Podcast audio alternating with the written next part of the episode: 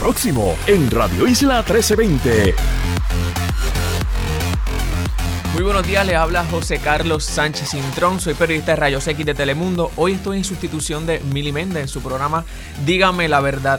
Y no quiero que te desconectes porque busques ese recibo de compra, si fue un restaurante, si fue un comercio recientemente, que hoy vamos a estar hablando sobre todos esos cargos que son ilegales en un recibo. Nos acompaña la secretaria de DACO, el presidente de la Asociación de Azores y también nos acompaña un representante de justicia salarial.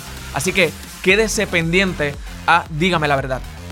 Con más de 20 años de experiencia en el periodismo, ha dedicado su carrera a la búsqueda de la verdad. La verdad, la verdad. De frente al grano, con carácter, entrevistará a las figuras más importantes de la noticia. Radio Isla presenta a la periodista Mili En Dígame la verdad. Muy buenos días a todos, les habla José Carlos Sánchez Cintrón, periodista de Rayos X de Telemundo. Como en el día de ayer, hoy estoy sustituyendo a Mili Méndez en su programa de Dígame la Verdad. Les envío un fuerte abrazo a Mili Méndez que está en unas merecidas vacaciones. Así que hoy tenemos un día eh, sumamente cargado de noticias, nos vamos a enfocar en una particularmente, pero para comenzar este programa de Dígame la verdad, yo creo que es importante y meritorio hablar sobre este tema que hoy amaneció en portada en el periódico del Bucero, que dice recrudece el uso ilegal de fentanilo en Puerto Rico, el aumento de la venta del fármaco, fármaco adulterado cobra la vida de cientos de personas y sabemos que esto es un tema que llevamos hablando eh, por, muchos años aquí en Puerto Rico, pero según establece en el vocero, ¿verdad? Hay una entrevista que le hace a un representante de la DEA, el tema está recrudeciendo en la isla. Y para hablarnos de eso, ¿quién mejor que una persona que lleva años trabajando con este tema? Ahora desde la legislatura nos acompaña el senador Vargas Vidot. Saludos, senador. Saludos, ¿cómo estamos? ¿Qué tal? Qué bueno que, me consideran un honor para mí participar. Gracias, gracias eh, inicialmente por, por estar acá y acompañarnos. Rápido, quiero saber su impresión ante esto que publica el periódico hoy, el, vocero en su portada. Eh, sabemos que es un tema que, usted lleva legislando, pero que también lleva trabajando eh, por años en, las organizaciones sin fines de lucro. El fentanilo se, veía venir en Puerto Rico la, crisis que se iba a, desarrollar a partir de la, de la sustitución de la heroína por el fentanilo. Y es porque es, es sencillo, el fentanilo tiene una capacidad mayor de impacto, o sea, el fentanilo es 80 veces más, más fuerte que la heroína y por lo tanto la, la cantidad de fentanilo que se necesita para ser negociable en términos de las calles es menor, es decir, que eh, ofrece una ventaja, digamos, comercial para quien trafica eh, ilegalmente este esta sustancia. Y, y, es por eso que en Puerto Rico, a diferencia de otros lugares, en donde obviamente el pentanilo también es una es un problema, pero en, Puerto Rico en particular, poco a poco, casi poco a poco los puntos a través de toda la isla han ido cambiando su menú eh, e incluyendo fentanilo como una como una de las como como su ofrecimiento principal. Y eso es bien peligroso. Bien peligroso sí no, no no, sobre, sobre eh, eh, exactamente eso mismo, cuán peligroso es para las personas que lo consumen, si, si ha tenido la, la, la, la oportunidad su organización, las organizaciones sin fines de lucro con las que colabora de trabajar con, con personas que son usuarias de este tipo de sustancias. Todo el tiempo, yo desde que, aun cuando gané el Senado en el 2016, no he dejado de estar en las calles, así que yo tengo una ronda con, con este, voluntarios que me acompañan o los, y nos acompañamos mutuamente los viernes salimos a las calles y nos amanecemos y vemos los estragos que ha hecho el fentanilo en la calle. Te voy a decir nada más eh, cosas muy muy concretas. Por ejemplo, lugares donde nosotros usualmente encontrábamos 16, 20 personas eh, y trabajamos con ellas. Cuando llegamos ahora, en algunos momentos, encontramos dos y tres porque los demás han, han muerto. La, la droga, el fentanilo es bien poderoso primero porque en la, en la calle no se dosifica, no se dosifica, sencillamente es una, un juego al azar. Segundo, porque las personas que salen de tratamiento o salen de la cárcel o salen de periodos donde han registrado algunas abstinencias, una vez que se que, quieren volver o, o necesitan entrar nuevamente a su a la, al uso de, una sustancia eh, se exponen verdad a una sustancia que es poderosísima y que por lo tanto al saque le va a producir una sobredosis y posiblemente la muerte. Y, y cuántas experiencias hemos tenido todo el tiempo yo he podido eh, trabajar con personas en la calle y, y sacarlas de una sobredosis. Hemos visto también personas que han fallecido en la calle, pero hay un, hay un elemento adicional y es el, elemento el elemento de, de la confiscación del material. Por ejemplo, la policía ya, ya se han registrado varios casos, entre ellos uno de Arecibo, donde la policía en una intervención eh, se expone a la sustancia que están eh, incautando, eh, incautando y la y la, y la sustancia le produce al, al contacto una, una reacción que pudo haberle costado la muerte. le, eh, le pregunto, ¿usted cree que, que, los esfuerzos que se está haciendo a nivel gubernamental en Puerto Rico son suficientes para manejar esta crisis? Bueno, yo, yo he presentado eh, dos legislaciones que ambas se han convertido en ley.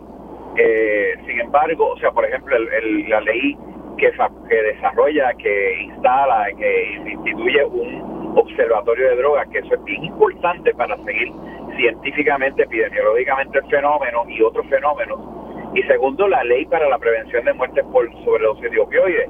Eh, el problema no, el problema es la, la cantidad de esfuerzo que le, que le otorga el gobierno a nivel central.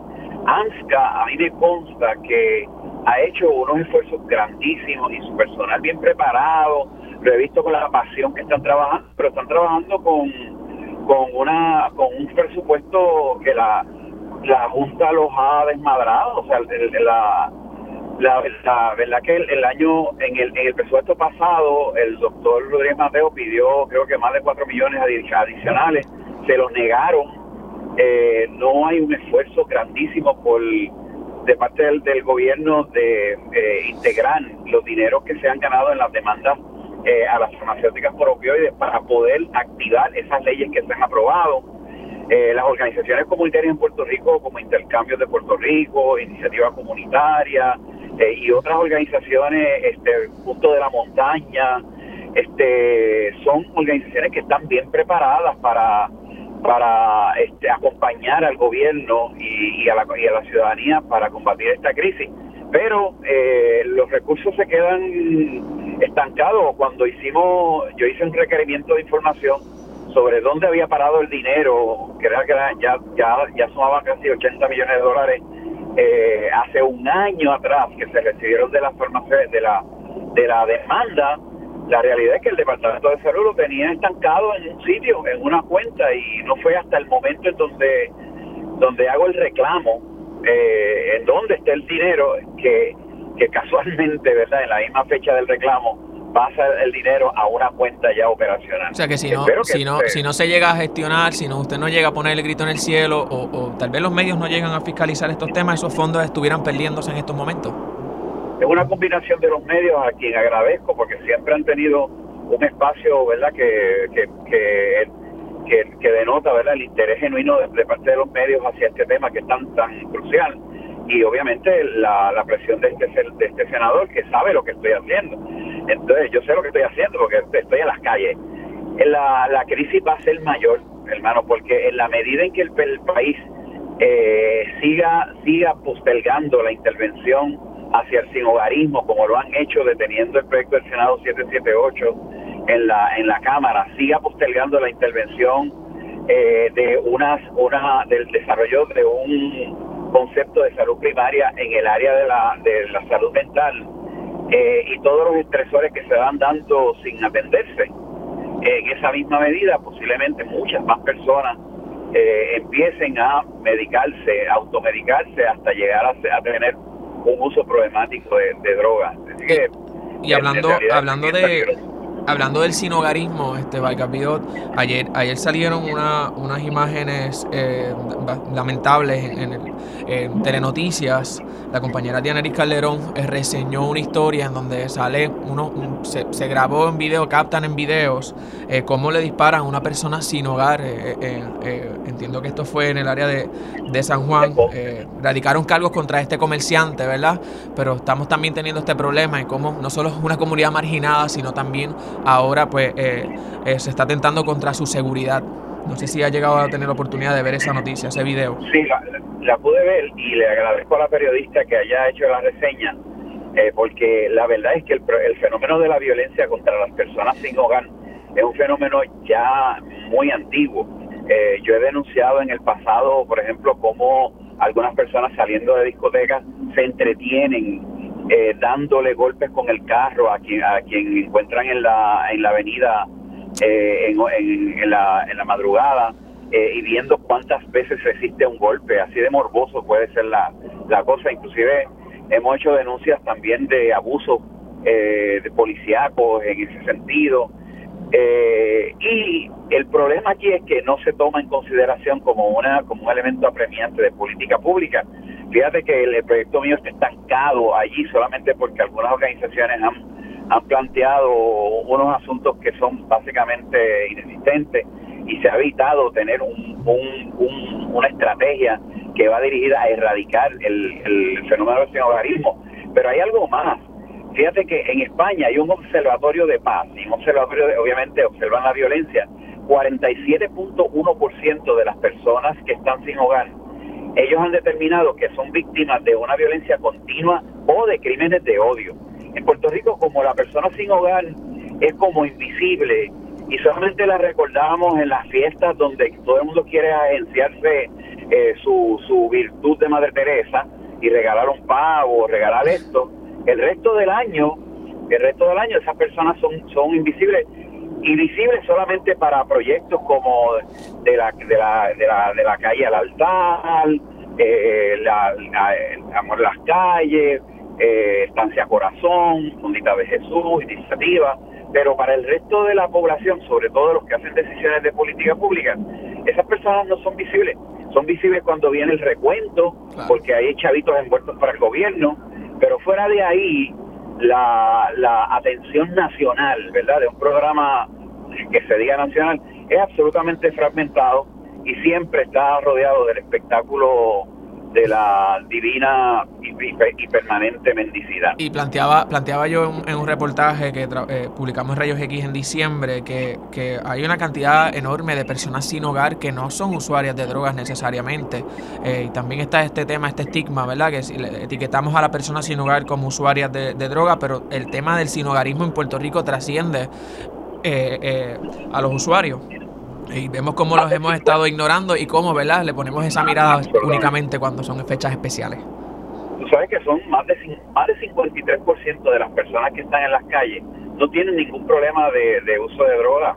Eh, de hecho, la mayor parte de las personas que eventualmente incurren en el uso de droga es porque la calle es tan hostil, el ambiente es tan hostil, que tienen que buscar la manera de poder, poder enajenarse de la realidad, de la perpetuidad de esa realidad, porque en Puerto Rico el sinhogarismo es un problema crónico. O sea, yo puedo salir, tú puedes ir conmigo a la ronda y te vas a dar cuenta que al saque, cuando empiezas a preguntar a las personas, ¿y cuánto tiempo tú llevas en la calle?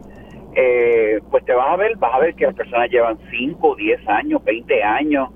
Eh, y, y por otro lado, un sector enorme de jóvenes que están llegando a las calles precisamente porque se, esa, son el efecto de la emigración masiva que se ha registrado en los últimos siete años, donde muchas, muchos niños y jóvenes se quedan rezagados en el, en el país. Hay unos nuevos sectores, como el sector de los extranjeros abandonados en el viejo San Juan, y un sector que a mí me preocupa grandísimo, que es el de los, los adultos mayores que llegan a, a su retiro, a su jubilación, y el Estado lo único que les hereda es la indigencia porque les han rebajado sus retiros y han jugado como si fueran una alcancía con la dignidad de estas personas. Así que yo creo que es importante considerar que el país está produciendo está pro, más que más que la pregunta tuya es que qué está haciendo el Estado. No, no, el, pues está produciendo los escenarios y los necesarios para que el fenómeno se, se multiplique exponencialmente. Y, bueno, me tengo, me, tengo, tenemos que terminar, ¿verdad? Se nos acabó el tiempo, pero esas expresiones que usted acaba de dar son fuertes y lamentablemente son una realidad, ¿verdad? El futuro que nos espera, sobre todo este tema particular de las personas sin hogar, adultos mayores. Tuve la oportunidad de entrevistar a una persona de casi 88 años en la calle, ya no era usuaria de drogas, trabajó por servicios profesionales toda la vida y no tiene seguro social, así que es casi un espejo de lo que nos puede tocar a muchos, pero yo le agradezco muchísimo su tiempo, senador. Eh, me encantaría estar hablando aquí con usted horas y horas sobre este tema porque es un tema urgente para el país, también el tema inicial, ¿verdad?, de, ese uso de fentalino en la isla y cómo se ha, multiplicado. Pero le agradezco mucho. Creo que tenemos una conversación pendiente. Por favor, sí, y nos damos un café. Muchas gracias, senador. Adiós. Pero nosotros continuamos eh, con más. Le hablaba al comienzo de este programa que hoy vamos a estar profundizando un poquito más en este tema de, los cargos por servicio que son ilegales en un recibo de compras. Ayer la secretaria del LACO junto a la gente de Azores se reunieron y por fin eh, eh, establecieron un acuerdo de algo que se supone que ya todo el mundo supiera porque fue una ley que se firmó en el 2016 que establecía que los cargos por servicio en un recibo de compra son ilegales. Ayer, después de cuatro años de firmarse esa ley, finalmente eh, DACO y Azores llegan a un acuerdo de, de que van a comunicar básicamente lo mismo. Pero este tema de las propinas, eh, eh, ¿verdad? Y eh, las propinas sugeridas, obligatorias, trae también consigo otro tema arrastrado de la mano, que es el tema de los salarios de los meseros en los restaurantes de Puerto Rico. Y sabemos todo el mundo que los meseros en Puerto Rico cobran un mínimo de 2.50, 2.40 a la hora. Me va a aclarar ahora el invitado que tenemos pendiente. y que hay unas propuestas para aumentar ese salario. Pero nada, para hablar sobre este tema particular nos acompaña Randy Negrón, representante de la organización Justicia Salarial. Saludos, Randy. Saludos, José Carlos. Muy buenos días. Agradecido por la oportunidad de aclarar eh, algunas particularidades sobre el tema. Perfecto, genial. Y gracias por acompañarnos. Inicialmente quiero escuchar tu reacción ante esa reunión que se tuvo ayer entre DACO y Azores y esos acuerdos que verbalizaron en una conferencia de prensa. Bueno, eh, primero que todo, eh, sobre la conferencia de prensa nos parece, ¿verdad? Agradecemos muchísimo tanto a la Secretaría del DACO como a la Asociación de Restaurantes que continúen mostrando interés sobre el tema. Eh, ciertamente, sobre el tema del subsalario y de las propinas y los cargos por servicio, prácticamente no se hablaba nada en, Puerto Rico antes de que Justicia Salarial comenzara, ¿verdad?, a, a mencionarlo en el 2021. Ahora en el 2024 vemos cómo todo ha cambiado. Sin embargo, sí, sí tenemos algunas eh, preocupaciones sobre, sobre lo que se señaló en la conferencia de prensa en el día de ayer.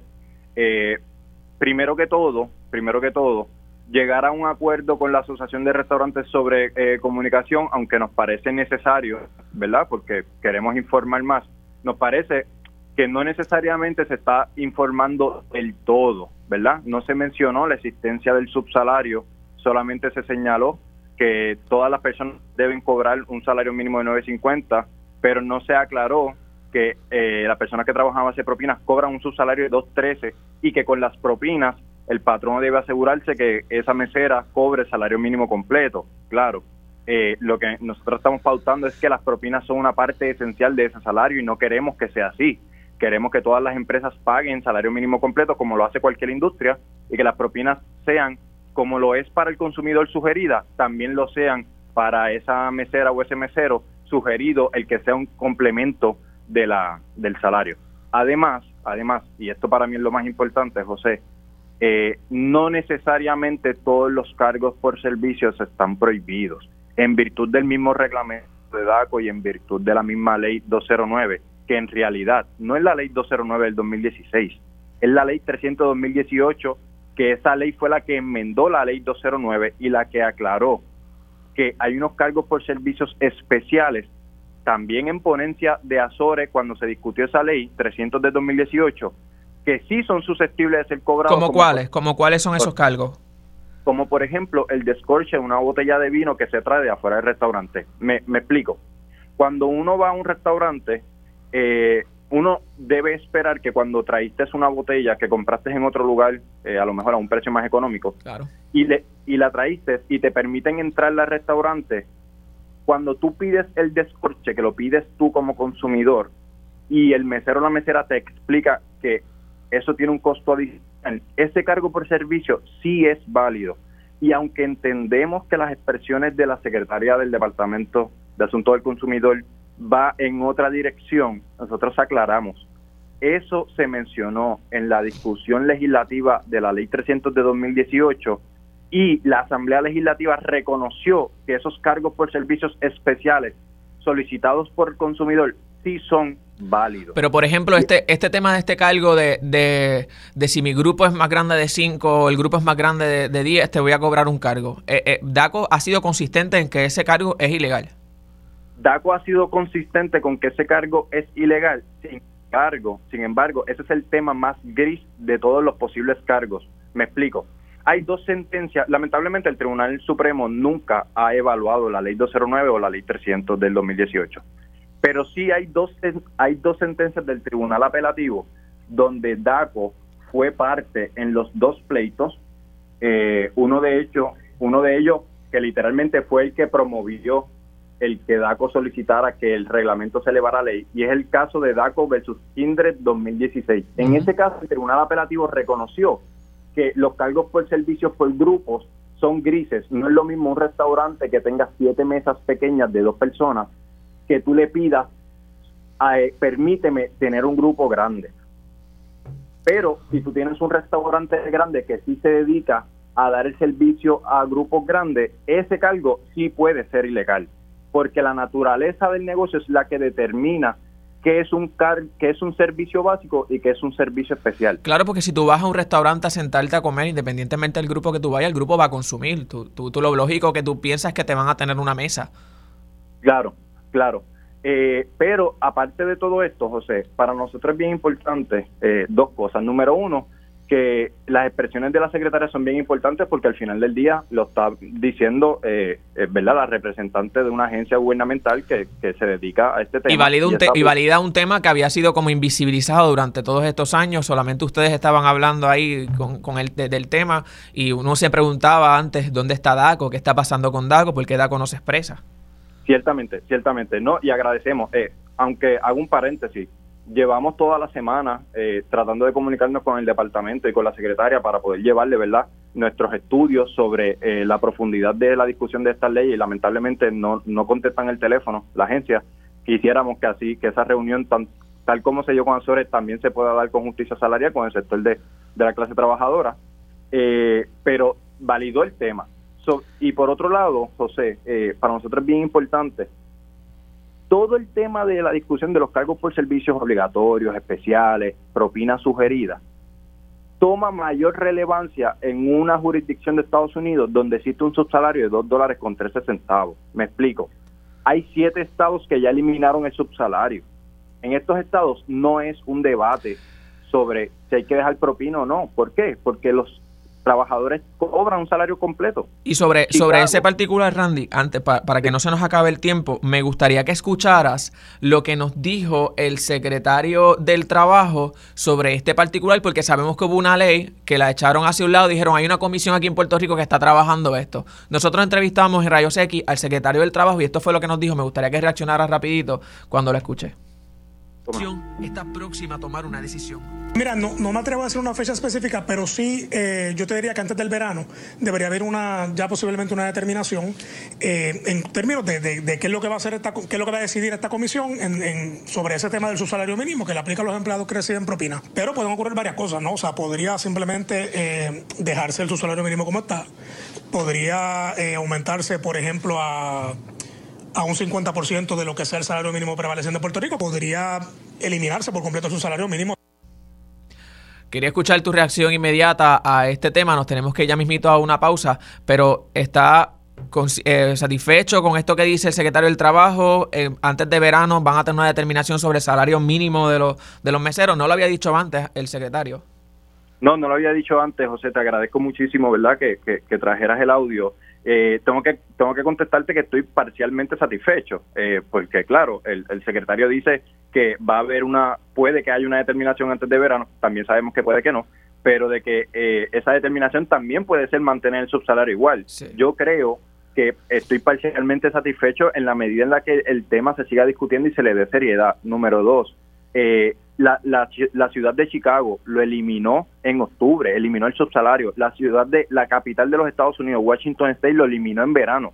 Nosotros entendemos que el aumento del subsalario de 2.13 es más que obligatorio para Puerto Incluso una una de las posibilidades que estableció eh, el, secretario era que, era uno de lo que era algo que de las cosas que decía la medida era aumentarlo a mitad, a un 4.50, un 50% y un poco yo creo que eso es lo que buscaba es, mantener contento a los comerciantes y también a los meseros. Te digo la verdad, José, después de 33 años de la existencia del 2.13, el hecho de que la posibilidad sea eh, subirlo. Jamás la clase trabajadora, meseras y meseros, nos vamos a oponer a que así sea. Claro, claro que pedimos que la propina sea lo mismo para el consumidor lo mismo sea para la Claro, y que este tema importante, ¿verdad, Randy? Antes de irnos, el estar hablando del tema de los cargos por servicios ilegales no es, no es una manera de demonizar las propinas. Las propinas son importantes y los meseros en Puerto Rico dependen de estos de estos incentivos, ¿verdad? Que les damos por satisfacción a, estos empleados para poder subsistir en su sueldo. Yo No, claro, y, y, por último, José, para mí es bien importante aclararlo a, a todos nuestros radioescuchas el consumidor nunca tiene la culpa. Ojalá sea así, la Comisión de Salario Mínimo ya tenemos ya hemos tenido la oportunidad de llevarle nuestros estudios, ojalá, ojalá antes de verano de este 2024 se acaben los 33 años de la existencia del subsalario de 2,13, sea cual sea el resultado, ojalá acabemos con los 33 años de ese 2,13. Pues te agradezco muchísimo tu tiempo, Randy, y, y, sobre todo las gestiones. Nos mantenemos en comunicación a ver qué, qué sigue pasando con esto. Así que gracias. por conectarte. Y nosotros vamos a una pausa y continuamos con más de Dígame la verdad. Dígame la verdad, las entrevistas más importantes de la noticia se escuchan aquí. Mantente conectado. Radio Isla 1320. 1320. Conéctate a radioisla.tv para ver las reacciones de las entrevistas en vivo. En vivo. Esto es Dígame la verdad con Mili muy buenos, muy buenos días a todos. Les habla José Carlos Sánchez Intron. Soy periodista de Rayos X Telemundo y como les mencionaba, hoy estoy en sustitución de Mili Méndez en este programa de Dígame la Verdad. Eh, esto, estamos hablando sobre el tema de los cargos por servicio. Eh, durante el día de ayer hubo una reunión entre DACO y Azore en donde llegaron a un acuerdo, en la que llegaron a un acuerdo donde establecían que los cargos eh, en un recibo de compra, los, los famosos service fees o las propinas obligatorias eran ilegales o son ilegales. Así que esa reunión estuvo protagonizada por la organización de Azores y por DACO. Aquí tenemos con nosotros al presidente de Azores, Carlos Budet, para hablarnos sobre esta reunión, ¿verdad? Y cuáles, cuáles son las impresiones eh, eh, una vez salieron de este encuentro. Saludos, Budet. Saludos, José, ¿cómo te encuentras? Y saludos a todas las personas que nos escuchan hasta ahora. Muy bien, muy bien. Hablábamos, nosotros tuvimos una conversación eh, antes de la reunión que, que, que, se tuvo con DACO. Eh, tenían unas expectativas, eh, la, asociación, ¿cumplieron con esas expectativas una vez salieron de la reunión? No, mira, te puedo decir que fue una reunión muy cordial y gracias a la secretaria, ¿verdad?, que tuvo el tiempo para atendernos. Eh, la secretaria, pues, eh, tiene, tiene, tiene información de sus consultores y tiene una posición de que lo que estamos discutiendo es ilegal. Azore tiene una posición que si se anuncia, se pone visible y se anuncia antes de servir la mesa es legal. Hay, hay decretos que así lo demuestran, la ley en Puerto Rico dice lo contrario, hay decretos que dicen que es legal y la ley federal eh, dice que es legal. Así que lo que estamos trabajando con la secretaria, eh, vamos a, reunirnos de nuevo con, todo, con todas estas posiciones y vamos a tratar de buscar consenso. Te puedo decir que el ambiente es muy bueno y también se asignaron unos seminarios que se van a estar dando los terceros martes de cada mes. Así que te puedo decir que el resultado con, la, con, la, con, con, el DACO eh, entiendo que fue de colaboración. y, y, eso es lo que se va a trabajar. Lo, lo que estoy lo que estoy percibiendo es que eh, está satisfecho con la apertura que hay a la conversación, pero no necesariamente está satisfecho con la decisión. Bueno, estamos satisfechos con la apertura de la conversación y estamos en un total ambiente de colaboración no hemos otorgado el que sea ilegal que grupos eh, que grupos grandes que se sientan a cenar y le, y le avisen de antemano que le van a poner un 15%, un 20%, lo que le vayan a poner, sea ilegal. Tienes que entender que cuando va un grupo grande a un restaurante y empezamos a mover mesas, sacamos meseros de otras áreas, los chefs tienen que empezar a, cocinar para 20 personas, sacar toda la comida a tiempo, se utiliza más personal. Hay, un montón de cosas que están pasando a la vez para que ese servicio se pueda dar.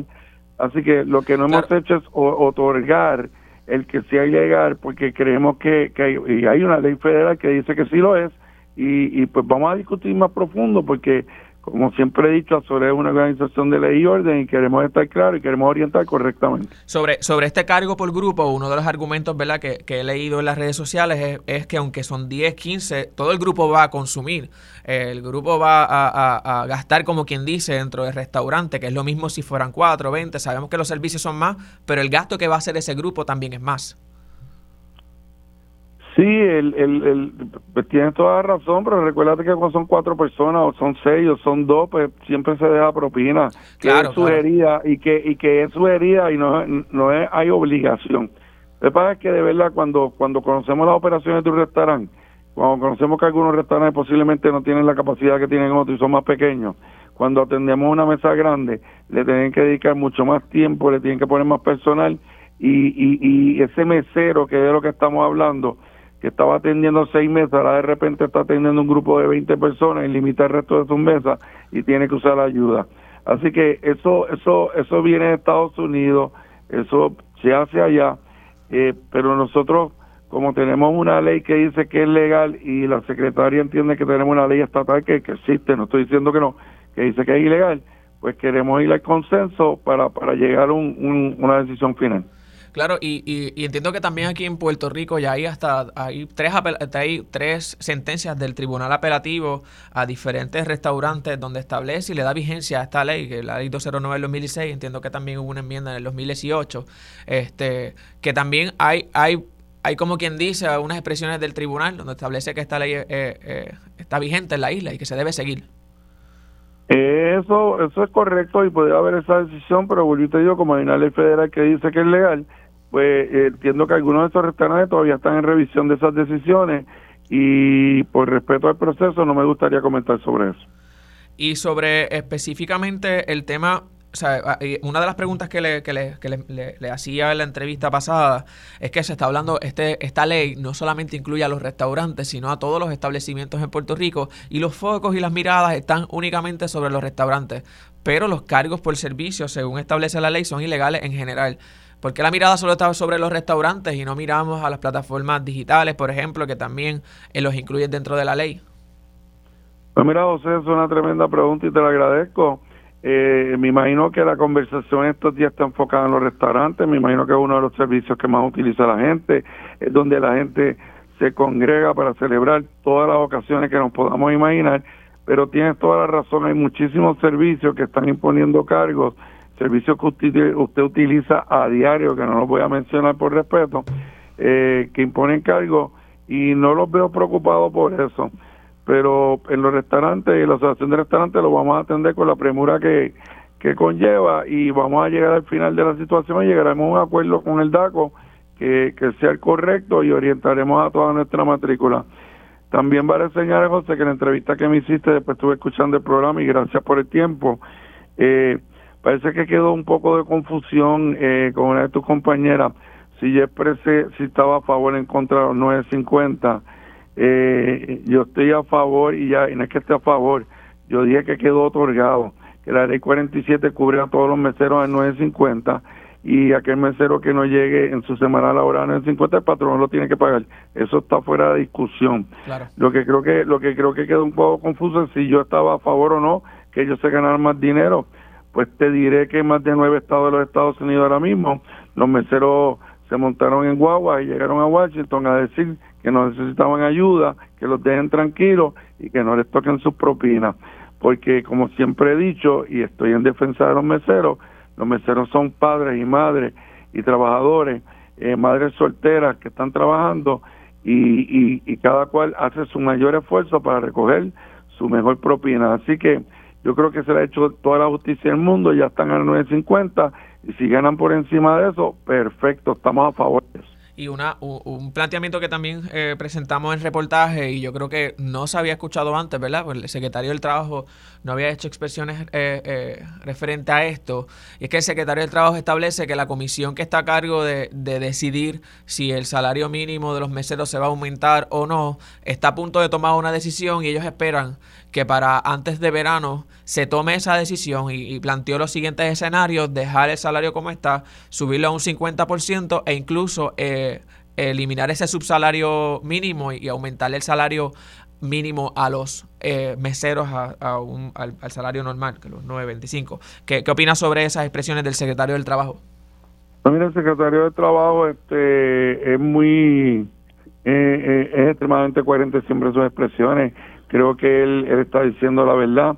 Mandaron a hacer unos estudios, los están esperando para ver los resultados, todos los estamos esperando.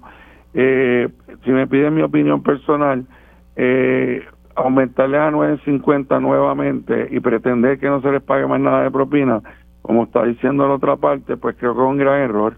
Creo que es un gran error porque muchísimas personas que están en la industria como meseros, que están ahí precisamente por lo que ganan, tú les cortas ese salario, les quitas la capacidad de ganar dinero, pues podrían abrir muchos cierres y muchas quiebras de restaurantes pequeños en Puerto Rico.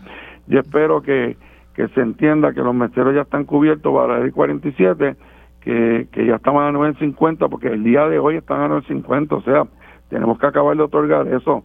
No podemos seguir confundiendo a la gente. Los meseros de Puerto Rico están a 9.50 claro, Están a 9.50 porque se les suma lo, la, la, lo que la gente le da de propina y el, el, negocio se supone que equipare.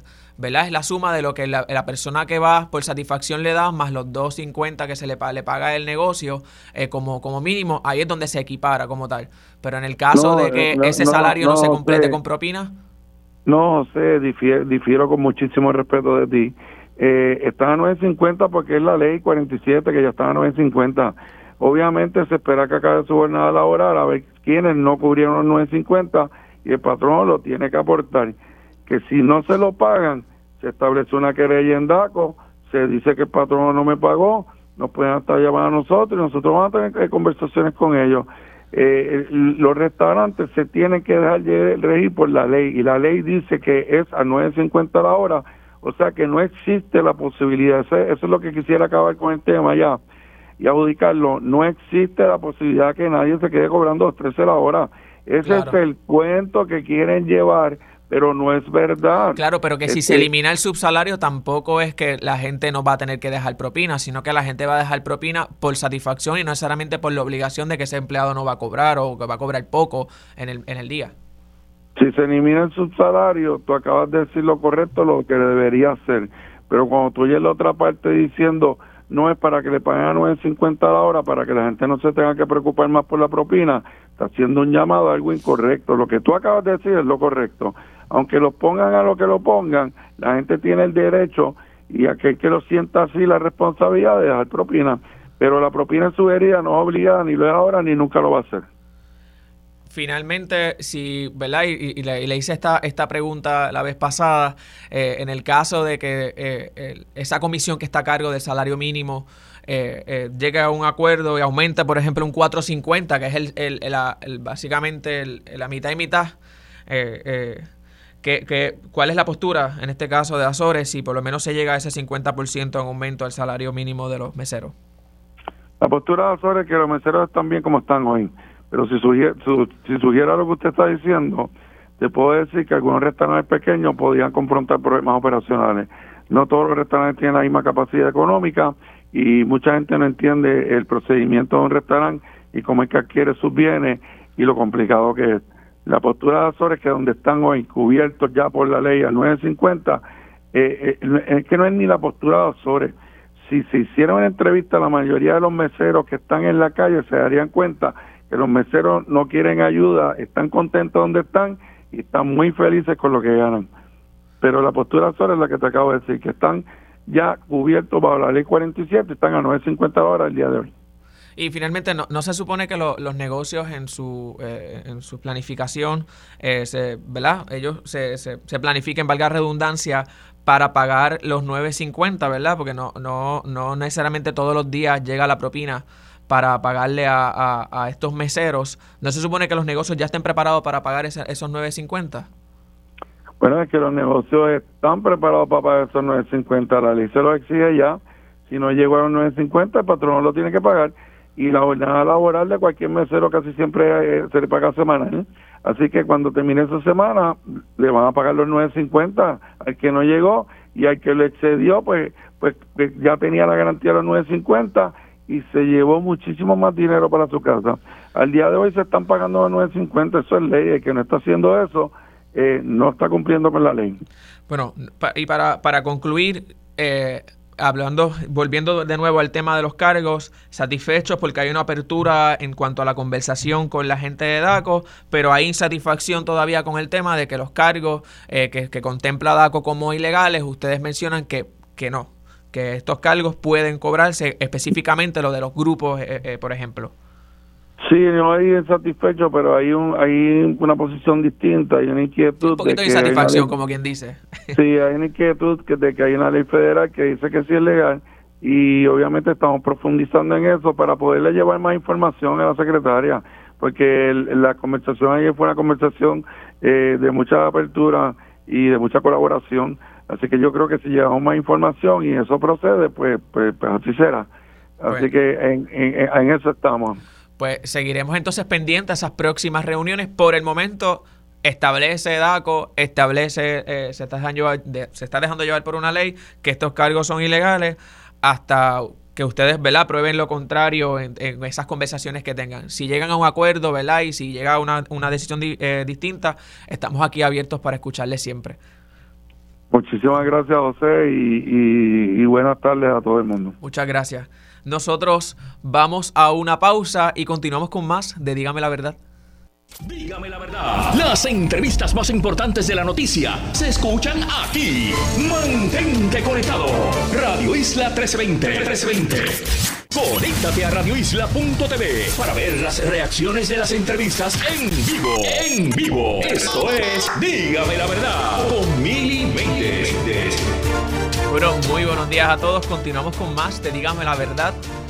Excusamos nuevamente a Mili Méndez. Estábamos escuchando a el presidente de Azores, eh, un poco reaccionando a esa reunión que se tuvo ayer entre DACO y Azores, donde se establecía y llegaron a un acuerdo sobre específicamente los cargos eh, que establece DACO son ilegales en un recibo de compras. Y yo creo que es bien importante eh, hacer un resumen de, esta, de estas conversaciones que se han dado y que usted como consumidor escuche estos cargos que establece DACO son ilegales. los famosos service fee, facility fee, si te cobran un cargo porque tu mesa es más grande. Eh, o si te cobran algún, algún cargo por propina obligatoria dentro de un recibo de compra, eso es ilegal. Y no solo lo establece DACO, sino también lo establece la ley 209 del 2016. Eh, y también con una enmienda, ¿verdad? Y escuchamos a Randy Negrón, eh, representante de Justicia Salarial, que establecía que había una enmienda de esta ley en el 2018 que un poco pues añadía algunos elementos a, la ley. Pero lo que yo creo que es importante que recalquemos es que ningún comercio puede obligarte como consumidor a pagar una propina de manera obligatoria. Ojo, hay un tema, ¿verdad? Y una conversación que también se ha abierto en las redes sociales sobre si este comercio ya no me está sugiriendo un 15, un 18, un 20%. Ahora me sugiere que yo le pague 20%, eh, 25, hasta 30%. Hemos visto recibos que se han compartido en las redes sociales que los comercios le sugieren como parte de la propina a, estos, a, estos eh, consumidores que van a sus establecimientos. Esas sugerencias sí son legales. Un negocio puede sugerirte lo que ellos quieran de propina. Incluso pueden empezar desde las 22, eh, de más a menos, de, de menos a más. Eh, pueden sugerirte 25 o 30% lo que ellos quieran. Pero siempre y cuando sea una sugerencia y no un cargo obligatorio dentro de ese recibo de compra. Otro elemento yo creo que es particular y lo establece la ley 209 del 2016 en su artículo número 3, es que estos, eh, eh, eh, la eliminación, ¿verdad? La ilegalidad de estos cargos por servicio, estos service fees, también incluyen lo que es el, los cargos en comercios electrónicos. Es decir, estamos hablando y llevamos rato desde ayer, bueno, llevamos estas semanas completas hablando de los cargos por servicios en los restaurantes, pero es bien importante también establecer que la ley establece que los service fees son ilegales también en los comercios digitales y los comercios electrónicos. Así que yo creo que, ojo, eh, a, todos los, a todos los consumidores que nos están escuchando en estos momentos, que no solo miremos esos recibos de compra en, en los restaurantes y, en, los comercios presenciales, sino que también estemos pendientes a lo que son los establecimientos digitales, eh, perdón, establecimientos no, a lo que son las páginas digitales que nos venden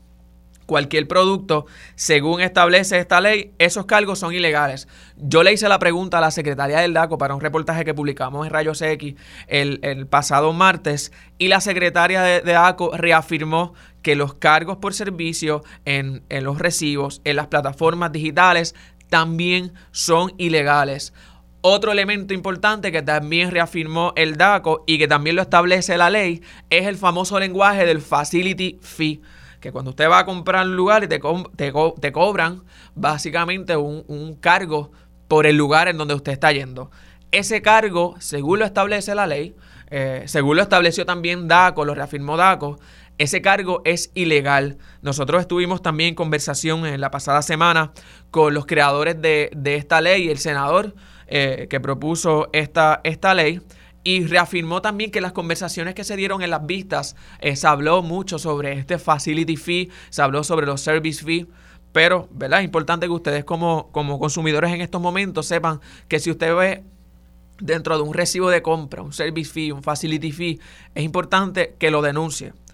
Otra pregunta que le hicimos a la, a la, a la, gente de DACO es por qué hay demasiadas, demasiados comercios digitales y presenciales que están cobrando y no pasa nada. DACO lo que establece es que las personas y los consumidores que estén teniendo estos problemas deben hacer una querella para ellos poder accionar. Que aunque tienen inspectores en toda la isla, eh, eh, ¿verdad? Detrás de los comercios, no necesariamente dan abasto, pero que es importante que se sometan esas querellas para ellos poder establecer eh, algún eh, caso sobre estos comercios. Las multas a las que se exponen, 4 mil dólares hasta 10 mil dólares incluso, escuchamos a la secretaria de DACO hablar sobre ello. Pero hay un problema particular y yo creo que, que es importante que, que como, como, como, consumidores estemos también pendientes, ¿verdad? Y yo creo que también es importante que DACO le ponga ojo a esto. No necesariamente las multas eh, representan un cese de la práctica. Hemos visto como comercios eh, que han sido famosos ya en diferentes noticias eh, sobre que se, la, que se le ha multado sobre estos cargos. Estos comercios continúan cobrando el cargo. ¿Qué hacen? Pagan la multa y como le sacan más al cargo que a, que a, que, a la multa, pues básicamente la pagan y, siguen andando. Así que yo creo que es bien importante que DACO también establezca un protocolo de qué va a hacer con estos negocios que siguen incumpliendo con la ley, eh, incluso una vez después que, que DACO los multas. Yo creo que también ahí hay otro, otro elemento que, es importante que ustedes sepan, ya hay sentencias del tribunal y como lo hablábamos con, con el presidente Azores, hay sentencias del tribunal apelativo en donde pues da multa a estos negocios, a estos comercios sobre eh, específicamente el tema de facility fee y estos comercios apelaron la decisión al tribunal y el tribunal apelativo le dijo, "No, espérate, Dago tiene la razón, la ley 209 del 2016 establece que estos cargos son ilegales y tú como comercio no puedes cobrar esto. Así que ya hay unas expresiones del tribunal, eh, ya hay referencia en el tribunal que establece que esta ley eh, eh, ¿verdad? Eh, es vigente y que estos cargos en efecto son ilegales en Puerto Rico. Así que nosotros estuvimos, y, hablaba con la gente acá de Radio Isla, hace varios meses atrás nosotros hablábamos de este tema acá en, en, el programa y tuvimos la oportunidad de entrevistar a los creadores de esta ley y nos preguntábamos por qué nadie le está haciendo caso a esta ley, si estos cargos son ilegales, la ley es clara, la ley lo establece, el tribunal ya se ha expresado y nadie le hacía caso a esto pero ya finalmente Daco le puso el ojo al tema. Daco apareció después de tanto tiempo desaparecido y esperamos que sigamos fiscalizando a este tema. Tenemos que excusar a la secretaria del DACO. Hasta hace unos minutos teníamos una entrevista con, con la secretaria, pero se excusó porque no se encuentra bien de salud pero un poco le estaba dando un resumen de, todo lo que ha expresado Daco hasta el momento. Y también le hacemos un llamado a Daco a que continúe hablando del tema, porque ya lo, nosotros, los consumidores, estamos un poquito cansados de tanto eh, tajazo en nuestro bolsillo. Y si esos cargos son ilegales, no se deben cobrar y hasta que cambie la ley debemos seguir fiscalizando para que ocurra así. Yo por el momento me despido y nosotros vamos a una pausa de Dígame la verdad. Dígame la verdad, las entrevistas más importantes de la noticia se escuchan aquí. Mantente conectado. Radio Isla 1320. 1320. Conéctate a radioisla.tv para ver las reacciones de las entrevistas en vivo. En vivo. Esto es Dígame la verdad con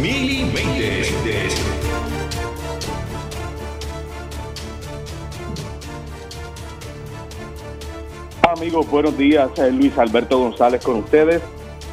Eh, vamos a estar hablando en Dígame la Verdad, eh, excusamos a Mili, Mili va a estar con ustedes muy pronto. Vamos a comenzar hablando sobre una situación bastante delicada, pero que no aparenta ser nada nuevo. Hay muchas personas que ya en redes sociales han expresado de que está ocurriendo en múltiples agencias, pero nos basamos en estos momentos en el sistema correccional del país. Hablamos de inmediato con Jessica Martínez de la Alianza Correccional Unida. Bueno, sí, muy buenos días.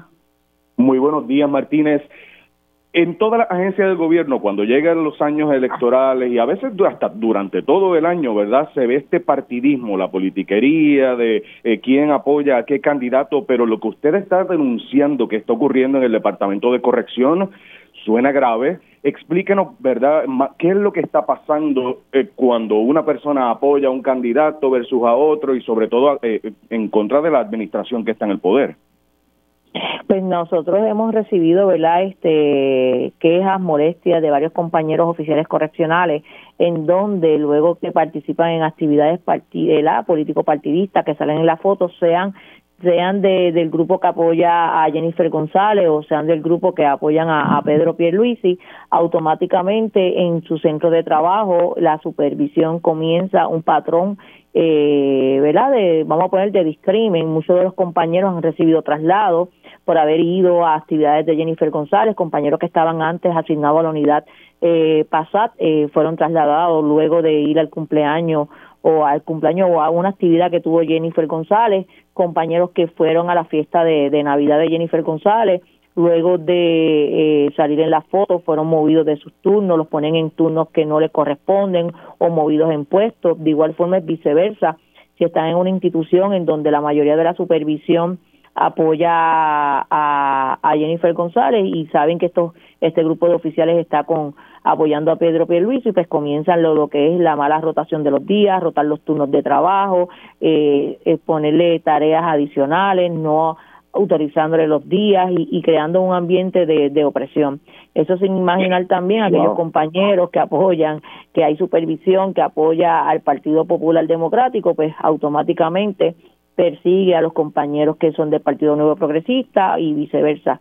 Realmente esto es una conducta que lleva de años en el Departamento de Corrección, en donde los beneficios eh, los beneficios y, y, las garantías de tener mejores condiciones de trabajo y incluso hasta mejores puestos y para poder ascender tú tienes que ser activista de uno de los partidos políticos y siempre hemos llevado verdad el, el mensaje que en donde aparentemente para tú poder ascender tienes que ser aportador y activista activo de de lo que es el partido político que está al mando. Incluso se trabajan hasta los traslados a base de, favores políticos, favores de aquellos compañeros que están trabajando, eh, trabajando política y esto es prácticamente una, una atropello a, lo que son las garantías de, igualdad de condiciones de empleo a los oficiales correccionales. Eh, Martínez, esto solamente, mayormente se está dando pues, en contra de aquellos que apoyan la candidatura o precandidatura de Jennifer González a la gobernación por el PNP, pero lo ha visto también en, en cuestiones de otros partidos, sea Movimiento Victoria Ciudadana, Partido Popular, eh, la alianza del PIB, Aquí, aquí en, en, corrección prácticamente los partidos más fuertes eh, es el Partido Popular y el Partido el Partido PNP y te tengo que decir pues lo que es el Partido Nuevo Progresista es donde más eh, eh, donde más afiliados puedo decir que puede haber dentro de dentro del departamento de corrección. Así que esta conducta la estamos viendo más latente en estos dos grupos los que apoyan a Jennifer González y apoyan a Pedro Pierluisi en donde hay una guerra interna dentro de corrección en donde cada cual de estos grupos se persigue eh, se, se persigue. Ya prácticamente nosotros estamos acostumbrados. Luego de que estas primarias pasen vamos a ver, aquellos que estaban acá van a empezar a aportar a la campaña del, candidato que gane, entonces ese grupo va a comenzar a perseguir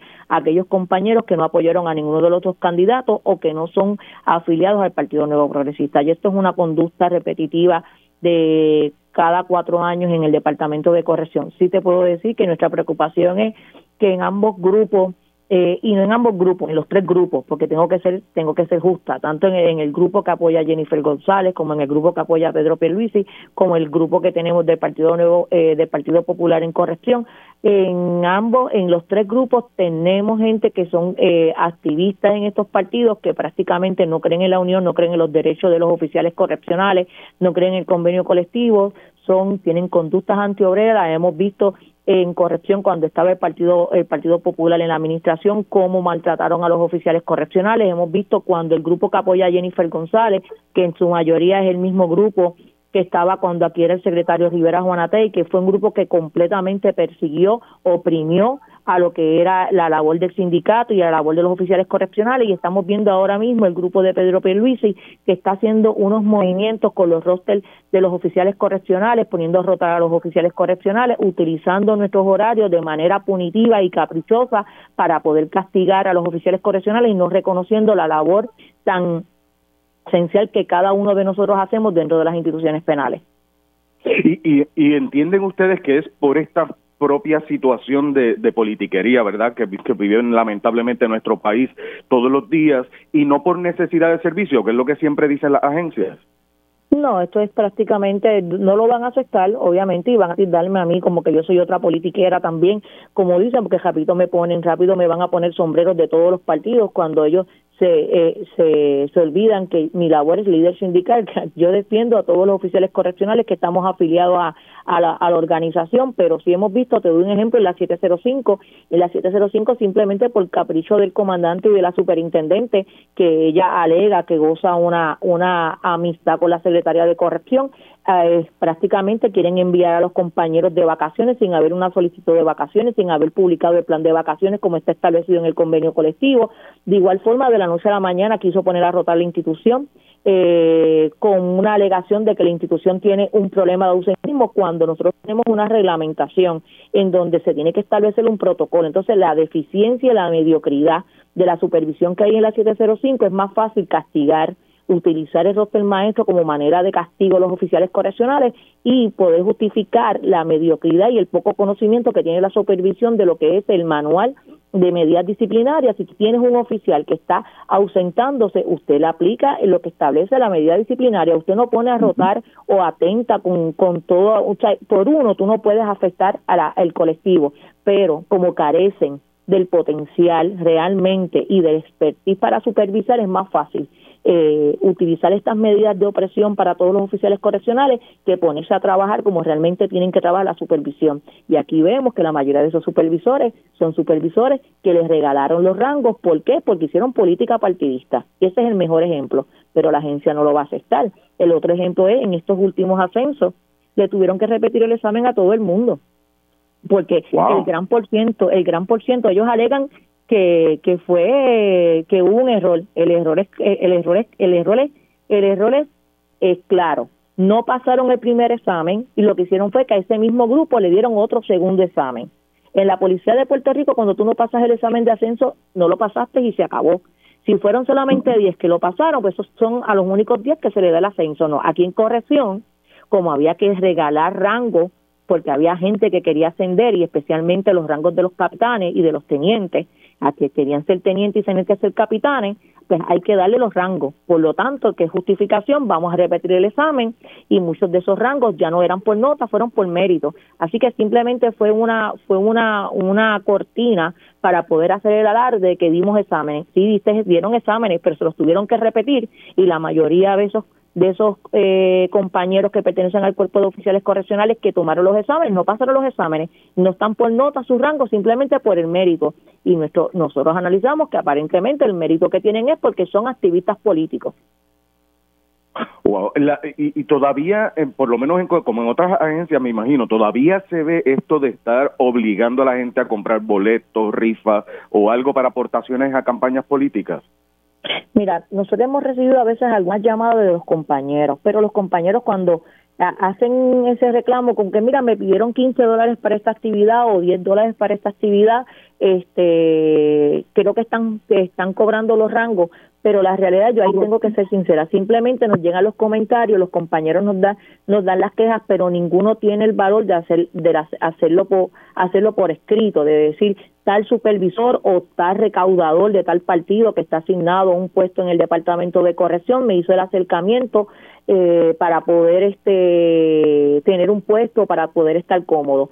Eh, así que Sí es el rumor de pasillo, porque hay que ser sincero, es el rumor de pasillo. Sí hemos recibido quejas de los compañeros, pero ninguno se atreve a hacer la, la querella o la, el, la, la, denuncia públicamente, aunque se le dice que se le va a que se le va a proteger, que le vamos a brindar los abogados para que lo cubran, pero realmente las represalias que hay dentro de la agencia yo puedo entender el temor y el miedo que pueden tener los compañeros de hacer un alegato así. A veces dicen, mira, eh, le dicen los famosos ATH móvil, que pues aportan a través de ATH móvil, cuando preguntas y quieres eh, buscar más información, lo que dicen es que compraron todos un billete de la lotería juntos y lo compró X supervisor y tú le estás enviando al supervisor la parte de, de, del billete. Esa es una de las de los modos operandi que ellos tienen para poder, por si acaso hay una alegación, poder cubrirse. Que lo que están haciendo es que están vendiendo un billete grande de la lotería, compraron unos billetes grandes y, los compañeros le, le, envían por atache móvil a este supervisor o a este recaudador.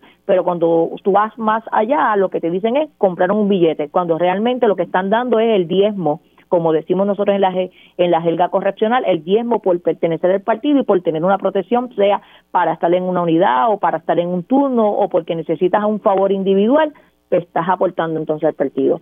Nosotros sí, y, y yo soy he sido bien, bien, bien enfática, el ciudadano tiene el derecho, todos tenemos el derecho de pertenecer al partido político que nosotros queramos. Eso es un derecho de ciudadano que nosotros tenemos y eso nadie lo puede lo puede señalar. Lo que sí nosotros señalamos es que tú utilices tu afiliación política y que pagues para tener unos beneficios individuales por encima de los otros compañeros y eso sí es politiquería barata que no es malo si tú eres PNP, si eres popular, si eres independentista, si perteneces al partido eh, Dignidad o perteneces al partido eh, Movimiento Ciudadano. Aquí lo que se está señalando es que tú no puedes querer buscar beneficios individuales simplemente por la garantía de que eres activista político y que y que creas que puedes tener mejores condiciones de trabajo simplemente porque estás afiliado a un partido político. Y, wow, eh, finalmente Martínez, ustedes tienen un convenio. ¿No les da garra ese convenio para levantar esto, sea ante, no sé si el Departamento del Trabajo, un tribunal o algo, porque eh, ah, claramente se ve eh, que es discriminación política? Nosotros utilizamos el, el, procedimiento de queja y agravio, pero hoy te repito, nosotros eh, los compañeros muchos tienen miedo a hacer las querellas. Usualmente la que lleva el mensaje eh, soy yo.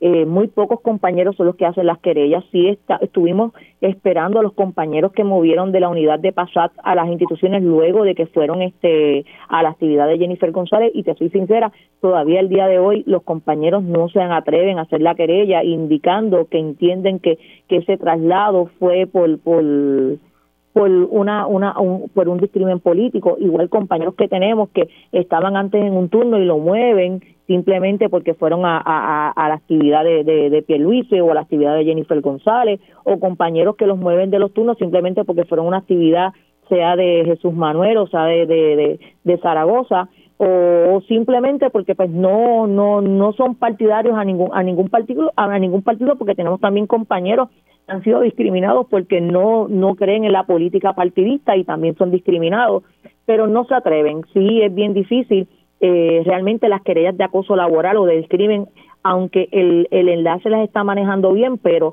el, el sistema de investigación interna de corrección no está haciendo las investigaciones cuando se requiere y el área de seguridad de, del Departamento de Corrección no está aplicando las medidas eh, preventivas en donde tú tienes que separar al presunto acosador o al presunto que el que está creando esa opresión o ese acoso laboral por discrimen político por lo que sea no te lo están moviendo del centro de trabajo. Y eso es un mensaje indirecto que está dando la agencia en donde de qué vale de que yo haga eh, la, la querella si la agencia va a proteger al que está aportando políticamente o el que es activista político y perjudicando el ambiente laboral de los compañeros que hacen las querellas de acoso laboral. Tenemos casos de acoso laborales que todavía le permiten al supervisor estar en el mismo centro de trabajo, que son supervisores, que son activistas políticos, que los vemos diariamente en las actividades tanto de Jennifer como las actividades de Pedro Pierluigi, y estos supervisores no se mueven y los compañeros continúan en ese ambiente hostil y la agencia no le está garantizando esa paz laboral que debe tener todo, todo trabajador dentro de los centros. Wow. Pues vamos a estar pendientes y buscar reacciones, ¿verdad? A ver qué dice la administración. Como bien comentaba usted, siempre lo niegan. Esto es algo que pasa en todas las agencias cada cuatrenio, lamentablemente, y se repite y se repite sin cesar, ya eh, cansa. ¿verdad? Sobre todo porque hay, hay una libertad de asociación eh, y yo creo que eh, merecen respeto los compañeros eh, funcionarios públicos y vamos a estar pendientes, Martínez, de lo que ocurra en el Departamento de Corrección y en otras agencias que levanten la misma preocupación. Mil gracias, Martínez, por estar con nosotros. Gracias a ustedes. Muchísimas gracias a Jessica Martínez, Alianza Correccional Unida, wow, hasta por ATH Móvil eh, eso estuvo bastante interesante. Rumores de pasillo, pero vamos a ver qué pasa finalmente con eso y si alguien hace la denuncia para que se pueda investigar en corrección y en la agencia que sea. Cambiamos el tema porque ahora eh, ustedes saben la situación que existe en la Autoridad de Energía Eléctrica, el plan de ajuste de la deuda, cuánto nos podría subir la luz eh, si esto finalmente se aprueba durante este año, pero también existe la necesidad, alega la Junta, de detener, por decir así, lo que es el convenio colectivo de la Unión eh, de Trabajadores de la Industria Eléctrica y Riego de la UTIER. Hablamos de inmediato con el licenciado eh, Rolando Emanuel y buenas, buenos días. Buenos días, Luis Alberto. Un placer de estar en el programa contigo. Igual, igual, licenciado, muchísimas gracias por estar con nosotros. Cuéntenos, sé que eh, la Junta había solicitado eh, algo eh, en contra del convenio colectivo. Finalmente, la UTIER, ¿verdad?, tiene la oportunidad de contestar ante el tribunal el día de ayer. Háganos un trasfondo de qué es lo que busca la Junta y por qué, porque tampoco aparenta ser muchos los empleados que se van a, digo, los, los, beneficiados por el convenio, para que la gente lo entienda en arroz y habichuela. Sí, mira, después de que la Junta que lleva más de siete años aquí en Puerto Rico, eh, dejó de pagar las aportaciones del sistema de retiro de manera deliberada, en donde ha estado incurriendo en gastos extraordinarios no previstos anteriormente, como por ejemplo los dineros que le ha dado a Luma y a Genera para que estas compañías monten sus operaciones en Puerto Rico y puedan eh, asumir unos contratos que, que son leoninos pues la Junta ha provocado que eh, no se le haya pagado al sistema de retiro más de 1.200 millones de dólares, eh, lo que implica que nunca han cuadrado el presupuesto de la Autoridad de Energía Eléctrica. Y ahora, luego de esas acciones voluntarias, eh, motivadas ideológicamente, porque Andrew Biggs y David Skill son activistas muy reconocidos en Estados Unidos que abogan en contra de los sistemas de retiro de beneficios definidos, que, son los artífices de que se haya liquidado el sistema de retiro del gobierno central, de los maestros y maestras y de los jueces y juezas. Y ahora quieren hacer lo mismo con el sistema de retiro de la Autoridad de Energía Eléctrica. Primero, dejan de pagar voluntariamente, porque era obligación de pagar, y la ley dice que la Junta tiene que darle financiamiento apropiado al sistema pretenden echarle la culpa a la UTIER de la insolvencia del sistema de retiro, diciendo, como el, convenio dice que hay que tener un sistema de retiro, pues yo, yo te elimino el convenio, ¿verdad?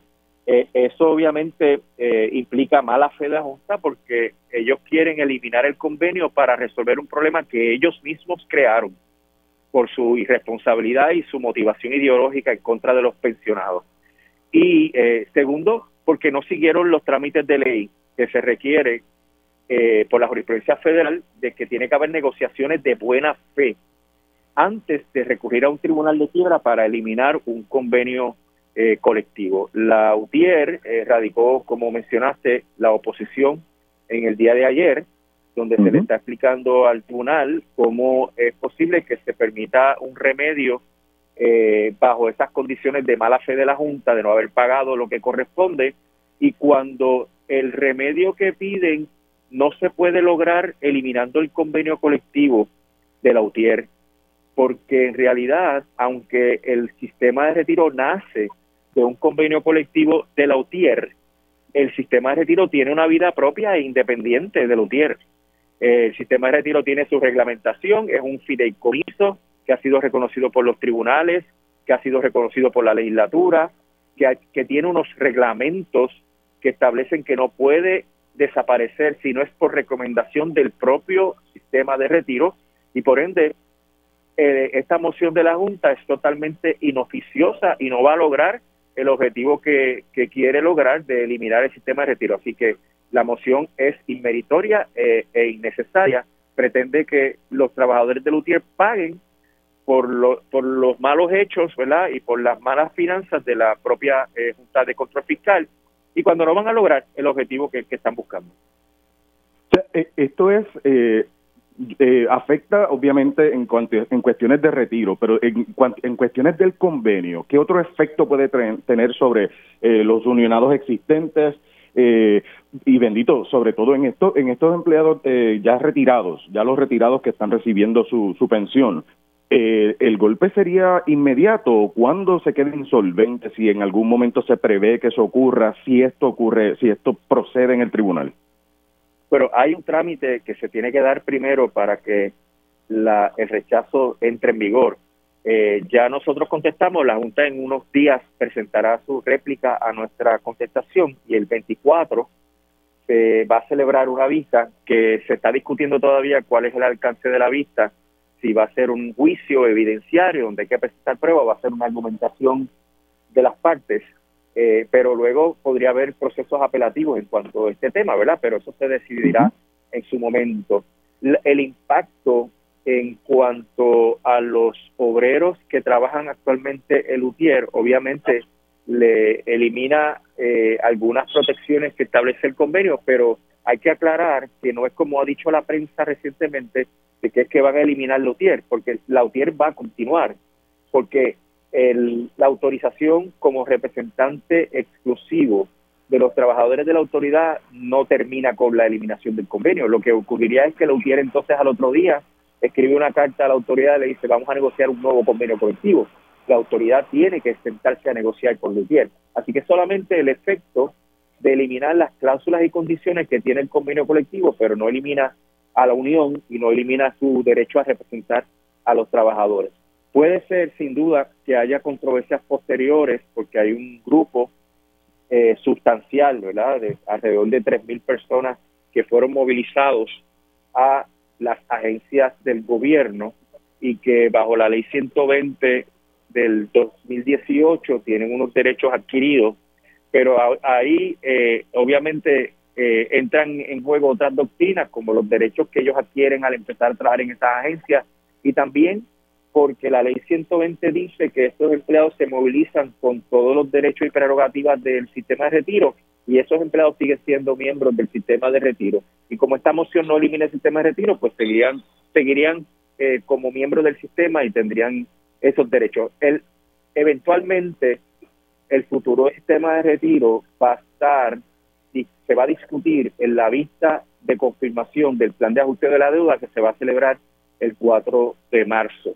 Pero a nuestro juicio, la eliminación del convenio colectivo no afecta directamente la existencia del sistema de retiro licenciado, ah, y usted comenta, digamos, ¿verdad? Que se eh, pasa lo del convenio, esto procede en el tribunal y la, y la autoridad realmente tendrá buena fe para negociar nuevamente un convenio, eh, observando cómo están las cosas ahora con la entrada de Genera y demás.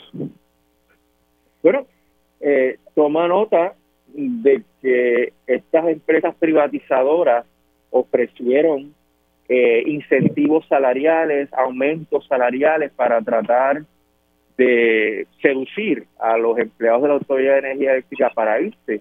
Y cuando se negocia un convenio colectivo, se mira eh, el, mercado, ¿verdad? Eh, cómo están los salarios de trabajadores que llevan a cabo eh, funciones similares y el, el, negociar por debajo de las condiciones de el mercado podría ser negociar de mala fe. O sea que entraría en juego una nueva circunstancia. Recuerda que los que se han quedado no son empleados tampoco de transmisión y distribución o de generación, están haciendo otras tareas. Eh, así que eh, habría que negociar bajo las condiciones particulares de los unionados que quedan eh, bajo la autoridad. eso es un proceso que va a tomar tiempo. Muchas veces la unión y el patrono entran en controversias que toma mucho tiempo en resolver, pero no no, pueden obviamente negarse a negociar y, eventualmente, como ha ocurrido en, en todas las agencias del gobierno, eventualmente se llega a un acuerdo sobre cuál debe ser el nuevo convenio colectivo. Y finalmente y brevemente, ¿usted prevé que se apruebe ese plan de ajuste de la deuda que eh, recientemente se, se, eh, se identificó, verdad? ¿Cuánto es que finalmente habría que estar pagando durante cuántos años y cuánto eso afecta la factura de, la, de los ciudadanos? ¿Cree que en marzo eso ocurra? Mira, el plan tiene unos problemas legales eh, significativos. El plan eh, establece unas categorías entre los diferentes acreedores que no tienen ni pie ni cabeza, unas distinciones que no se justifican. Y eso es un planteamiento eh, meritorio en contra del plan. Pero lo que más nos preocupa a nosotros es la capacidad del pueblo de Puerto Rico de asumir ese cargo híbrido y también la capacidad de la autoridad de terminar la reconstrucción. Con ese plan, la, autoridad compromete toda su capacidad crediticia y los números que se han circulado en el proceso estiman que hace falta más de 6 mil millones de dólares adicionales a los que FEMA ha concedido para poder terminar la red eléctrica. Si la autoridad compromete toda su capacidad crediticia, vamos a estar sufriendo permanentemente un servicio deficiente porque Luma no va a tener dinero, y esto Luma lo admite, no va a tener dinero para completar lo que hace falta hacer para que tengamos un servicio confiable. Así que nuestra expectativa es que a la luz de toda esa información la jueza no pueda confirmar el plan de ajuste de la deuda. Estaremos pendientes, licenciado. Le agradezco muchísimo por haber, por haber estado con nosotros. Cómo no, siempre estamos al habla. Que pase buen día. Gracias, gracias. El licenciado Manuel y de Lautier. Amigos, hacemos una pausa y seguimos en breve con más de Dígame la Verdad. Dígame la verdad, las entrevistas más importantes de la noticia están aquí. Mantente conectado y recuerda sintonizar al mediodía, tiempo igual, en Radio Isla 1320 y Radio Isla.tv. Conéctate a radioisla.tv para ver las reacciones de las entrevistas en vivo. En vivo. Esto es Dígame la verdad con Mili Méndez.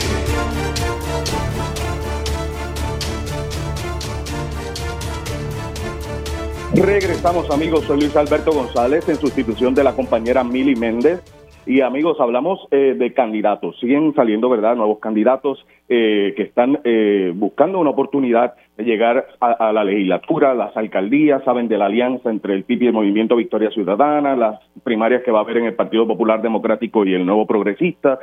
De inmediato hablamos con Juan Carlos del Valle, que es candidato a través del Movimiento Victoria Ciudadana. Buenos días. Días, gracias por la oportunidad de la entrevista del Valle, gracias a usted por estar con nosotros. Y bueno, ayer anunció su candidatura amarrada a los líos, a los problemas grandes del sistema de salud de Puerto Rico. ¿Qué, le motiva, verdad? A, primero, ponerse de frente en, en, una, en una campaña que se prevé que va a ser bastante ardua entre todos los partidos y los candidatos independientes y usted a través del movimiento Victoria Ciudadana.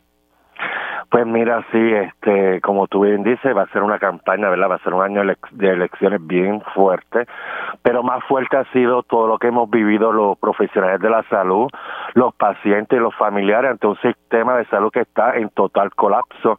Muy bien, hace poco vimos como un paciente en el hospital de Mayagüez no recibió atención médica por un especialista en neurocirugía y así están, así están los hospitales, así está el sistema de salud y yo creo que hay que hacerle frente, tenemos que ponernos al ruedo político y luchar por nuestro país, luchar por los pacientes, luchar por nuestras familias que hoy por hoy, ¿verdad?, están falta de, de médicos, de enfermeros, de enfermeras, de otros profesionales de la salud, de atención médica rápida, eh, falta de materiales en los hospitales, entre mil cosas que te podría decir, que hay que ir al gobierno y hacer reclamos, y hacer justicia social, laboral, económica y luchar por todos juntos. Y, del Valle, eh, ¿qué quejas? Eh, se han denunciado muchas cosas, sobre todo recientemente en, en que se alega que no hay personal suficiente, están desgastados los, los eh, profesionales de la salud que están allí en el área del centro médico y otros hospitales. ¿Qué, qué denuncias, si, si se le ha acercado personas o, funcionarios, verdad, profesionales de la salud, a buscar algún tipo de consejo suyo o algún tipo de promesa suya de llegar a la legislatura? Mira, e-, es, por eso es que yo, ¿verdad? Quiero entrar al ruedo político y es para, ¿verdad? Para ayudar al, país, al pueblo, porque muchas veces escuchamos a un secretario de salud que ha sido bien indiferente a los reclamos de, de, los profesionales de la salud, de los pacientes y de sus familias. Cuando vamos a los hospitales, la falta de personal, la falta de materiales y equipos, el agotamiento mental y físico de los trabajadores, los empleados, no solamente en ASEM, también en hospitales privados, donde hay una gran falta de personal. ¿Por qué?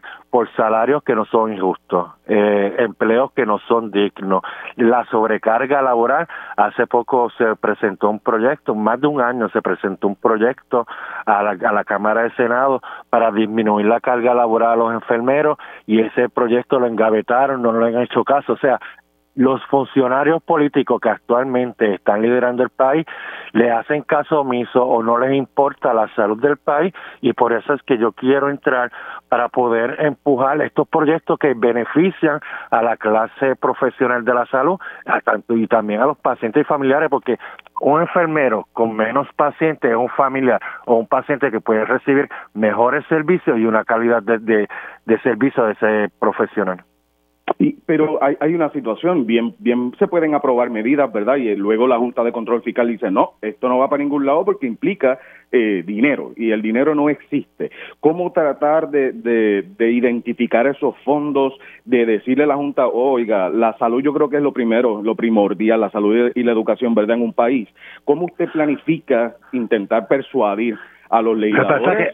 actualmente actualmente, como esta medida del 1035 que no se ha querido ver, lo tiene engavetado, el peor enemigo opresor que tenemos ahora mismo nosotros los profesores con relación a esa medida es una asociación de hospitales que no quiere disminuir la carga porque para ellos sería, como tú bien dices, un gasto un gasto en parte de la nómina.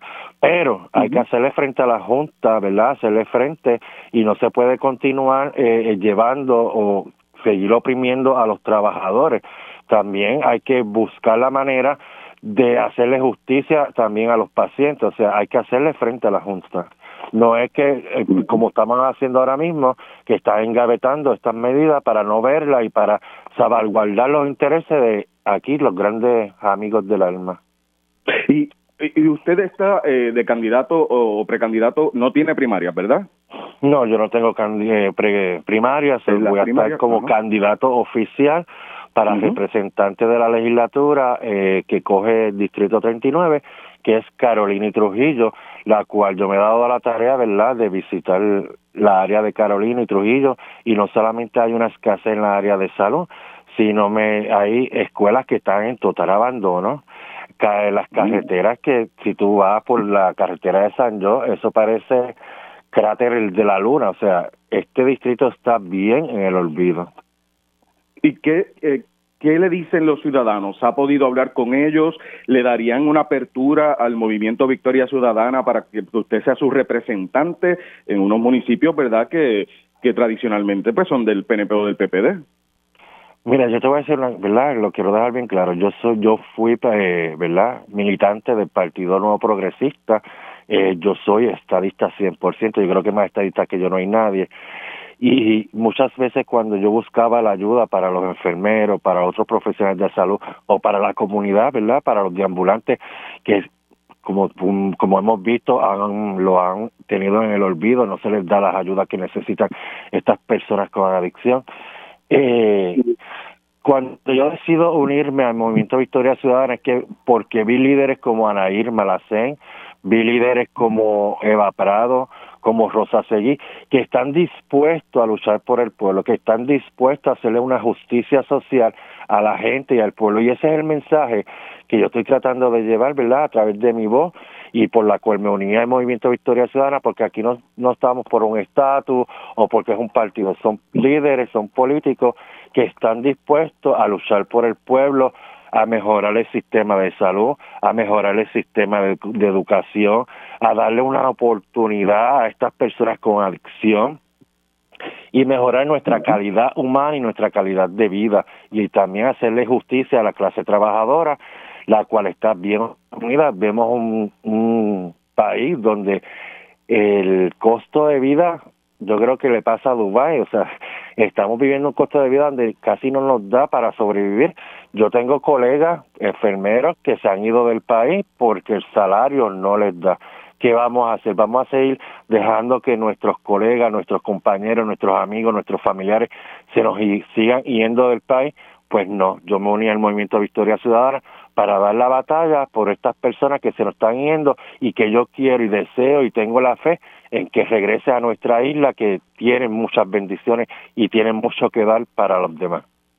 Y, y finalmente, Del Valle, ¿quién es Juan Carlos del Valle? ¿Ha, estado en alguna posición política antes? ¿Esta es la primera vez? ¿Ha estado eh, laborando en, algún tipo de organización? Para que la gente sepa, ¿verdad? Juan Carlos del Valle, además de ser un, un, nacido y criado en el pueblo de Carolina, cuento con un bachillerato de la Universidad de Puerto Rico en publicidad comercial y artes gráficas. Trabajé por 10 años en la industria de restaurantes haciendo funciones de gerencial. Eh, también tengo un grado asociado en capellanía pastoral donde le he servido y es algo que me apasiona mucho, servirle a los demás. He visto la necesidad del pueblo y de muchas personas. Actualmente, como todos saben, soy un enfermero que cuenta con dos maestrías, una en salud mental, que también es otra área que he podido observar y en la que he podido trabajar y la cual tiene demasiadas necesidades.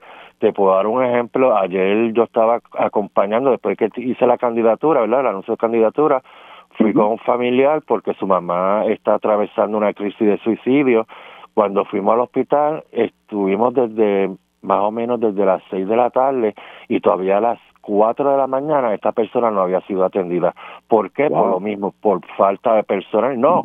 Y si te digo, después el médico, el doctor nos dijo que como no había personas, nos fuéramos para la sala de emergencia, la regular, porque pues allá la podían atender quizás más rápido pues la vinieron a atender como a eso de casi las 5 de la mañana que empezaron a darle los medicamentos. O sea, ese es el sistema de, de salud el cual estamos viviendo, un paciente con intento suicida, o sea, que sé lo que estoy trabajando y a lo que me estoy enfrentando. También tengo otra maestría con especialidad en oncología, la cual realicé porque, ¿verdad? Yo tuve una hermana que falleció de cáncer y fue, ella falleció porque para el tiempo de fortuna se hubo un problema con los planes médicos y ella no recibió dos quimioterapias porque el plan médico no se los quiso aprobar. O sea, yo sé lo que estoy y a lo que voy. Eh, Adicional es, es, duro, la situación del sistema de salud es duro. Yo sé que ya tenemos que irnos a la pausa, pero brevemente, ¿cree en esta alianza del PIB y Movimiento Victoria Ciudadana y si cree en el Plan Universal de Salud entonces? Sí, creo en ello. El movimiento Victoria Ciudadana son los que tienen el fuego, como digo yo, para hacer un verdadero cambio al país. Yo sé que, ¿verdad? El movimiento Victoria Ciudadana, como yo siempre digo, es la resistencia al bipartidismo, el cual tenemos que derrotar porque no podemos seguir pensando que el PNP y los populares son la única oportunidad que tenemos para mejorar el país. Hay una nueva alternativa, son líderes comprometidos a mejorar a Puerto Rico y se llama Movimiento Victoria Ciudadana. Bueno, eh, yo eh, vamos a estar pendientes, evidentemente, ya cuando se certifiquen cómo va. Usted no necesita, como es el candidato, ya no necesita obtener endosos. Literalmente, ya es el candidato al eh, distrito representativo 39. Exactamente. Espero, ¿verdad?, tener la oportunidad. Claro, me toca ahora empezar caminar casa por casa, porque quizás pues mucha gente quizás no me conoce o, ¿verdad?, desconoce cuáles son mis propuestas y a eso me encamino, a ir casa por casa, a caminar con el equipo, agarrado del movimiento y demostrarle que, mira, eh, eh, como vuelvo y te repito, no solamente son los populares, son los PNP la alternativa, eh, hay otras alternativas, hay una mejor oportunidad para lograr una victoria para Puerto Rico, porque esto no se trata de mí, no se trata, ¿verdad?, de, de, del movimiento, se trata de que hay que hacerle una justicia social, la cual no, mira, yo trabajé rapidito. yo trabajé para el año 2017 como enfermero de hemodiálisis en una unidad de diálisis y yo vi morir pacientes de fallo renal por la necesidad de artículos de primera necesidad. Los mismos artículos que el gobierno nos escondió y que ahora el mismo candidato que sacamos en aquel verano está endosando a sus amigos o a sus, ¿verdad? A los de su partido. ¿Tú crees que eso es lo que necesitamos en Puerto Rico? Yo no creo que debamos volver a un verano 2019. Vale, pues le agradezco del Valle. Eh, el camino va a ser duro, la, el, el, año apenas empieza y usted sabe cómo es la política y la politiquería en Puerto Rico, así que nos mantendremos. Ah, quería dejar, quería dejar también, ¿verdad? Bien escrito, no soy el único candidato enfermero, hay otros colegas enfermeros que, ¿verdad? Que me estuvieron respaldando, cada cual, ¿verdad? Por su partido o por sus creencias, pero no soy el único que va a estar dando la batalla para mejorar este sistema que necesitamos. O sea, yo confío en mí, pero también confío en mis colegas que vamos a echar hacia adelante a Puerto Rico. Vale, pues muchísimas gracias, de verdad, del Valle. Gracias. Muchísimas gracias a del Valle, del candidato eh, al Distrito Representativo 39 por el Movimiento Victoria Ciudadana. Hacemos una breve pausa y regresamos con más en Dígame la Verdad. Dígame la verdad, las entrevistas más importantes de la noticia están aquí. Mantente conectado y recuerda sintonizar al mediodía. Y conéctate a radioisla.tv para ver las reacciones de las entrevistas en vivo. En vivo. Esto es Dígame la verdad con Mili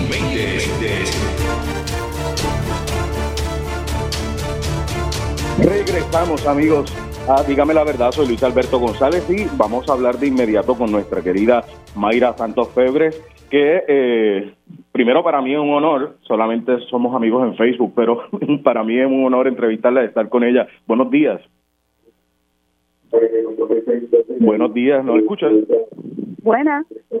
Sí, buenos días, ¿cómo estás? Bien. Estoy hablando. Gracias, por estar con nosotros, como siempre. ¿Estoy en línea todavía o estoy al aire? Estamos al aire, Luis Alberto por aquí en sustitución de Mili. Mili Méndez va a regresar prontito a estar con él. Sí. Qué bueno. Pues mire, hoy yo quería hablar en mi espacio de cultura con sabrosura de una situación que me está preocupando muchísimo. Y es que vi que el alta de las cesáreas en Puerto Rico ha subido drásticamente un 20%. Estamos en un 50% de eh, cesáreas en Puerto Rico. Eso no había pasado en dos años y eso pues obviamente pone en peligro la salud de las mujeres. Eh, y hay una recomendación, ¿verdad?, de eh, eh, de las oficinas de vivienda, de que, digo, de, perdónenme, de salud, de que se atienda esta situación.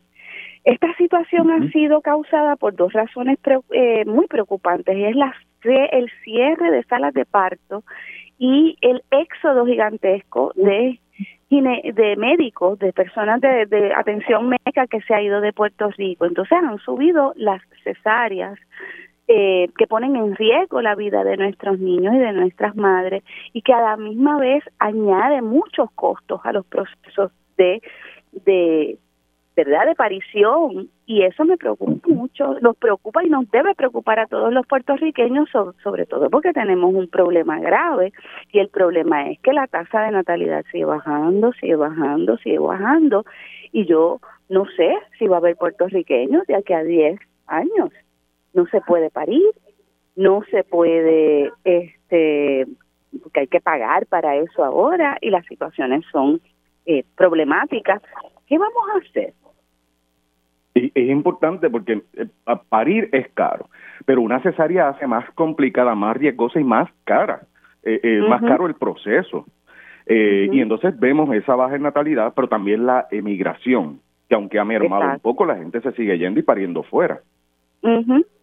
Y lo que estamos viendo es, estamos viendo es un, eso no solo está pasando en Puerto Rico, las islas del Caribe se están convirtiendo en islas fantasmas este la gran migración haitiana por la inestabilidad política después del COVID, la gran migración cubana por las mismas razones, la migración eh, dominicana, que es el único lugar donde hay pues, eh, dominicanos que quieren volver a la isla y que están pidiendo, ¿verdad?, los papeles eh, en reversa para regresar.